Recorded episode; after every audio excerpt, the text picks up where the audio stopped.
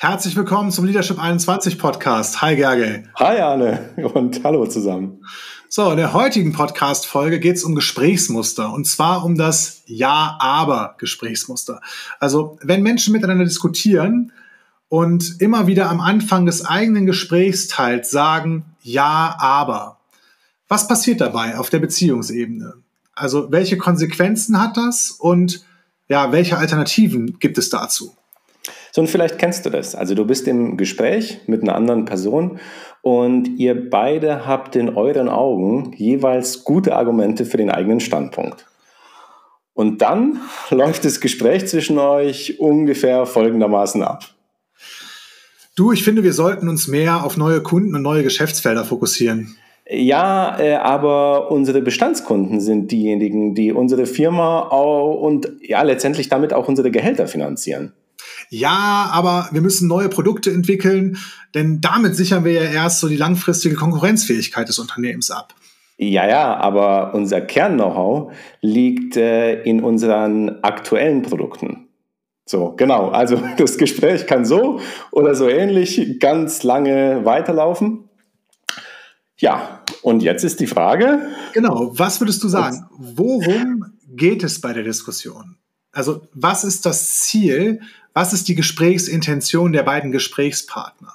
Wenn beide im Dialog jeweils nur den eigenen Standpunkt darstellen, und zwar immer wieder, dann ist es eine Rechthabediskussion. Und in einer Rechthabediskussion ist die Intention, Recht zu haben. Also mit der eigenen Sichtweise und mit den eigenen Standpunkten richtig zu liegen.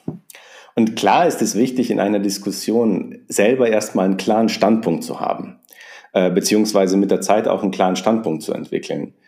Nur in dem Gespräch vorhin, den Arne und ich gerade stellvertretend geführt haben äh, oder beispielhaft geführt haben, ähm, in dem Gespräch vorhin stellen beide den eigenen Standpunkt nur vor. Also es ist gar keine wirkliche Diskussion, sondern eher sowas wie ein, wie ein Schlagabtausch. Und mit der Intention, Recht zu haben und den anderen zum Einknicken zu bewegen.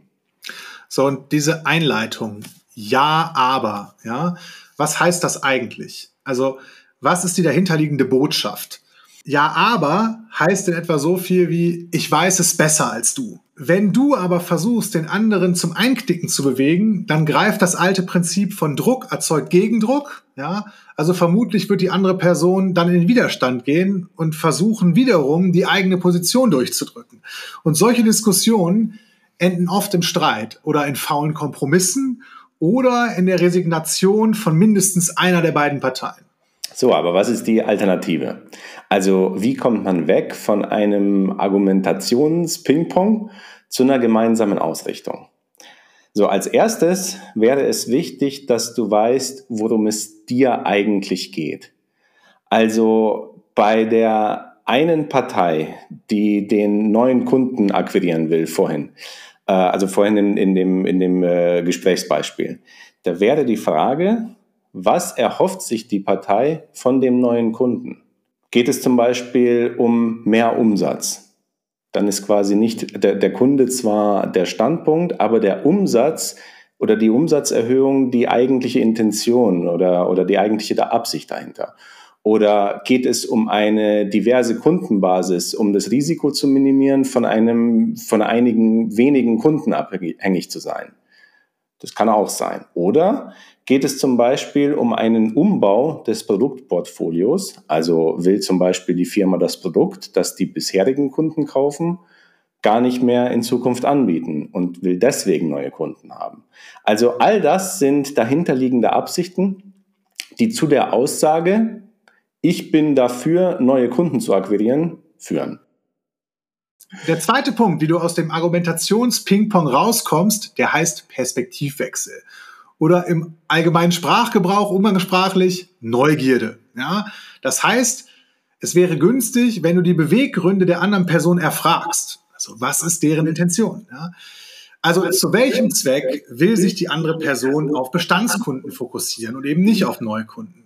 Und ja, worum geht es dir dabei? Geht es vielleicht darum, dass, dass ihr eine knappe Anzahl an Mitarbeitern aktuell in der Firma habt und ja, dass ihr mit den Mitarbeitern gar nicht irgendwie auf neue Projekte oder auf neue Kunden ähm, arbeiten könnt. Ja? Oder geht es hier vielleicht darum, dass ihr im Unternehmen aktuell gar nicht die Kompetenzen habt, um euch, um euch auf neue Kunden oder neue Geschäftsfelder zu fokussieren? Oder habt ihr noch ungenutzte Umsatzpotenziale mit den aktuellen Kunden? Also vielleicht könntet ihr den jetzigen Kunden mit wenig Aufwand auch andere Produkte verkaufen. So, und als drittes müsstet ihr euch erlauben, euch nicht über die Standpunkte zu unterhalten, also nicht, ob ihr den Fokus auf neue Kunden oder Bestandskunden legt, sondern darüber, was eigentlich dahinter steckt. Also wenn es zum Beispiel um mehr Umsatz geht, dann ist die Frage, wie könntet ihr den Umsatz noch erhöhen? Also gibt es noch weitere Wege oder weitere Möglichkeiten dazu? Vielleicht mit neuen und vielleicht auch mit den Bestandskunden.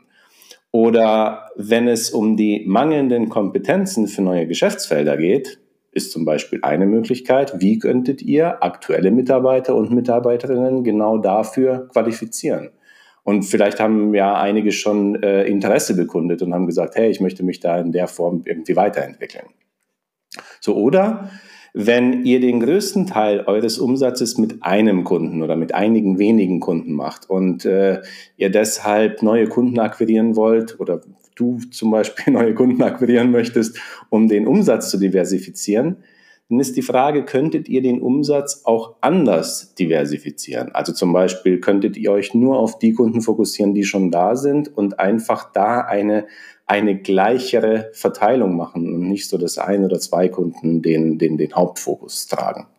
So, und das ist eine ganz andere Form von Gespräch, in der es nicht um die besseren Argumente geht, sondern um die Sache. Ja, und dieser Dialog und diese Lösungsfindung, die funktioniert nur, wenn du dir erlaubst, nicht im Recht zu sein und nicht darum kämpfst, Recht zu haben, sondern du lösungsoffen mit der anderen Person die Optionen für eure eigentlichen Intentionen besprichst. Und wenn du gerne wissen möchtest, welche Gesprächsansätze noch für Win-Win-Dialoge, also in denen es um ein Win-Win geht und nicht um eine Lösung, bei der immer mindestens eine der beiden Parteien verliert, dann empfehlen wir dir das achtwöchige Leadership 21 Training Integrate, bei dem lernst du unterschiedliche Gesprächssituationen in Respekt dem Menschen gegenüber und in Ergebnisorientierung euren Zielen gegenüber zu führen. So, und wir haben auch diese Woche eine Inspirationsaufgabe für dich. Ähm, und die Inspirationsaufgabe ist, wenn du das nächste Mal in einem Meeting bist, dann überlege dir genau, worum geht es dir eigentlich? Also was ist deine Intention? Das kannst du mal eine Woche lang wirklich komplett machen in allen Meetings. Wo, wo, wo möchtest du hin? Also zum Beispiel, welches Problem soll konkret gelöst werden? Oder welches konkrete unternehmerische Ergebnis erhoffst du dir davon? Also löst dich mal von der Position, also von, von dem, was du ganz konkret willst, sondern überleg dir, worum geht es dir eigentlich? Und vielleicht gibt es auch andere Wege als deinen konkreten Vorschlag, um das Problem zu lösen.